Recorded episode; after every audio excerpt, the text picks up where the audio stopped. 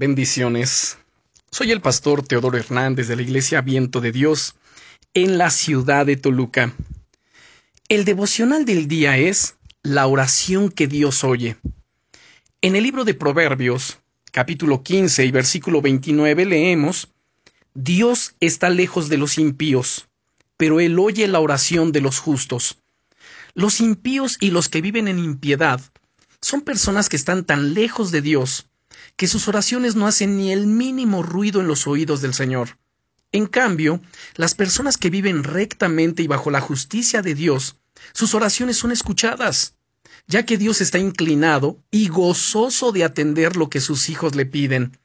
En el versículo 8 de este capítulo 15 de Proverbios leemos La oración de los impíos es abominación a Dios, mas la oración de los rectos es su gozo. La oración de los rectos es la que Dios escucha. Cuando el profeta Miqueas veía con sus propios ojos la impiedad e inmoralidad en la cual el pueblo de Israel estaba sumergida, según el capítulo 7 del versículo 1 al 6 de su libro, él sabía que la destrucción era inminente para todos aquellos que eran partícipes de la maldad. Pero él también sabía algo, dice el versículo 7 de ese capítulo 7. Yo por mi parte pondré la mirada en el Señor y esperaré en el Dios de mi salvación. Mi Dios habrá de escucharme. A pesar de que el profeta vivía en un tiempo donde la corrupción lo rodeaba y posiblemente lo tentaba, él solo tenía su mirada puesta en Dios. Esto lo hacía justo delante de los ojos del Señor, y por ende su oración como él lo expresa había de ser escuchada. Todo aquel que busca vivir correctamente bajo los estatutos de Dios tiene y debe tener la misma seguridad del profeta Miqueas que su oración va a ser escuchada.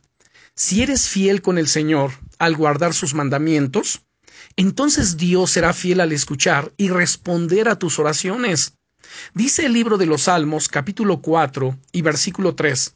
Sepan que el Señor honra al que le es fiel el Señor me escucha cuando lo llamo. Y aun en los momentos más críticos, esos momentos en que uno cree que Dios no nos escuchará, debemos estar seguros de que Dios oirá y responderá. En el capítulo 18 y versículo 6 de los Salmos nos dice, En mi angustia invoqué al Señor y clamé a mi Dios. Desde su templo oyó mi voz, y mi clamor delante de él llegó a sus oídos. Ahora, todo aquel que es justo ante los ojos de Dios entenderá perfectamente que el Señor escuchará sus oraciones, pero no siempre responderá como uno quiere. Muchas veces pediremos algo, pero el Señor no nos lo dará. Y esto no quiere decir que Dios no nos escuchó.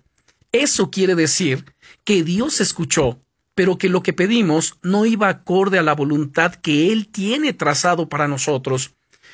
Y el no de Dios también es una respuesta a nuestras oraciones. Todo aquel que es justo delante de los ojos de Dios entenderá perfectamente esto. Cuando Moisés se encontraba en medio de la presencia de Dios, él clamó, rogó, suplicó ver al Señor en todo su esplendor, en toda su gloria.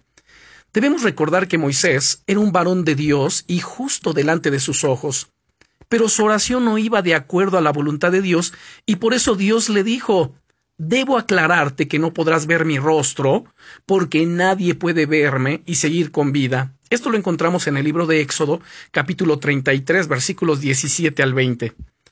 Y de igual forma con David, el rey, que era un hombre conforme al corazón de Dios, o sea, era un varón justo, pero a pesar de todo ello, él cometió un pecado gravísimo con la mujer de Urías y tuvo consecuencias por ese pecado, y una de esas consecuencias fue la enfermedad que tocó a su hijo que tuvo con Betsabé.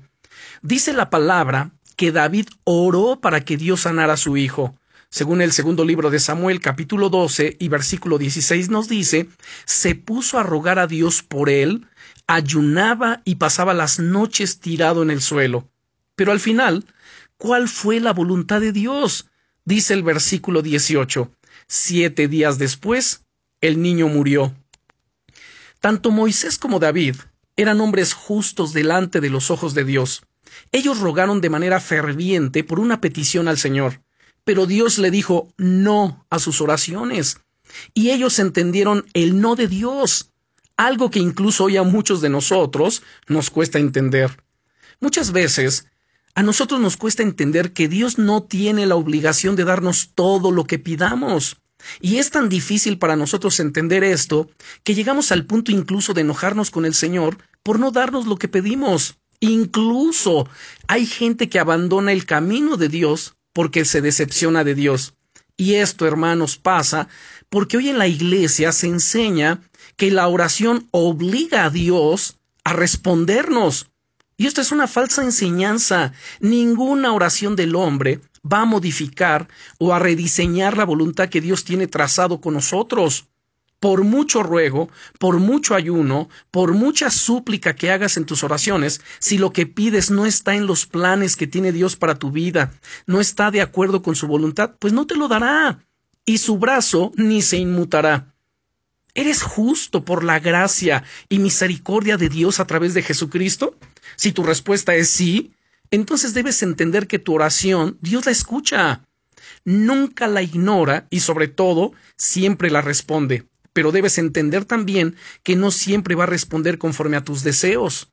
Entender esto, hermanos, va a traer paz, tranquilidad y sobre todo madurez espiritual en tu vida. Dicha madurez te llevará a comprender que los planes de Dios son mejores y que no importa que no se parezcan a los tuyos. Lo importante es llegar a comprender que lo que Dios decreta para nuestra vida siempre va a ser lo mejor.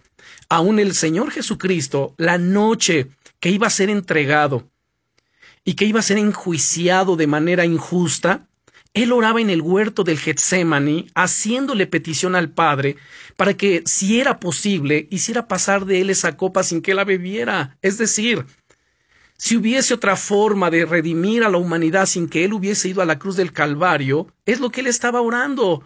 Pero al final de su oración, él le decía al Padre, pero no se haga mi voluntad, sino la tuya. ¿Y cómo respondió el Padre? Permitiendo que Jesucristo finalmente fuera a la cruz y diera su vida. Dios respondió de esa manera. Y esto me recuerda algo muy interesante. Martín Lutero nos dice, la oración no es para cambiar los planes de Dios, es para confiar y descansar en su soberana voluntad. Oremos. Padre, te damos muchas gracias en el nombre de Jesucristo por esta práctica enseñanza sobre la oración que tú escuchas.